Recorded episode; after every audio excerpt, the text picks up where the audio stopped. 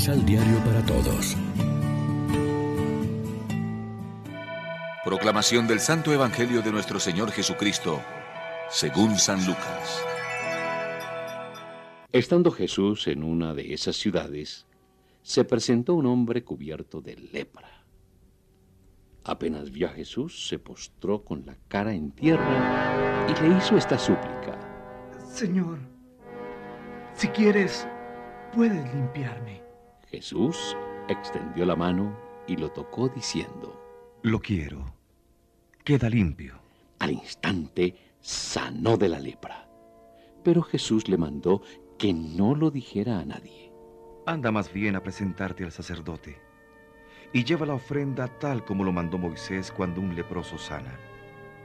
Así comprobarán lo sucedido. Su fama crecía más y más, y muchas personas acudían a oírlo, y para que los sanara de sus enfermedades. Pero él buscaba siempre lugares tranquilos, y allí se ponía a orar. Lección Divina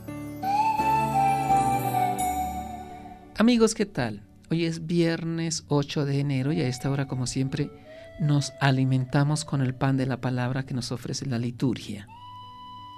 Acudían a escucharlo y a que los curara. El Evangelio nos presenta otra de las manifestaciones iniciales de Jesús, la curación del leproso.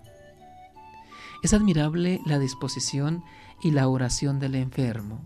Señor, si quieres, puedes limpiarme. Y la respuesta concisa y efectiva de Jesús, quiero, queda limpio. Nada extraño que su fama creciera y que su actuación misionera de predicación y de curación de los que sufrían levantara entusiasmo por todas partes. Él, conjugando esta entrega a los demás con la unión con su Padre, solía retirarse al despoblado para orar. La figura de Jesús, tal como aparece en el Evangelio, es la de una persona que tiene buen corazón, que siempre está dispuesto a extender la mano y tocar al que sufre para curarlo y darle ánimos. Nosotros los que creemos en Él y lo seguimos, tenemos esa misma actitud de cercanía y apoyo con los que sufren o somos duros en nuestros juicios, agresivos en nuestras palabras, indiferentes en nuestra ayuda? Ser solidarios y extender la mano hacia el que sufre es ya medio curarlo, es darle esperanza, como hacía siempre Jesús. Jesús es el principal defensor de la vida y de la dignidad de las personas. Así lo demuestran sus acciones y sus palabras. Ante el pedido del enfermo de que lo cure, Jesús rompiendo con los convencionalismos toca al enfermo, algo que estaba prohibido por la ley, y lo limpia de la lepra. Con su acción demuestra que no solo cura al leproso de la enfermedad material, sino que lo limpia del mal espiritual. Hay pues una regeneración total del ser humano. Nuestro encuentro con Jesús debe tener esa misma dinámica, una liberación total de todo lo que nos impide realizarnos como personas, especialmente de aquello que lleva a atentar contra la vida y dignidad propia y de los demás. Reflexionemos.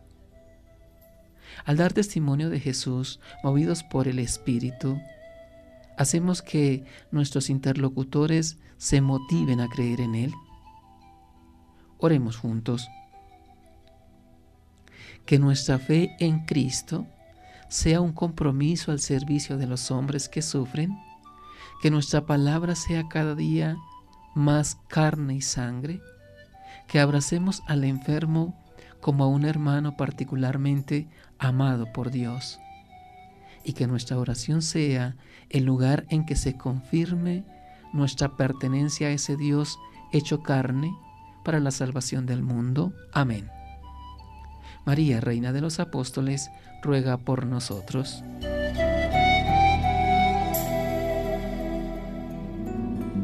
Complementa los ocho pasos de la Alexio Divina adquiriendo el emisal Pan de la Palabra en Librería San Pablo o distribuidores. Más información www.sanpablo.co Pan de la Palabra. Vive la reflexión.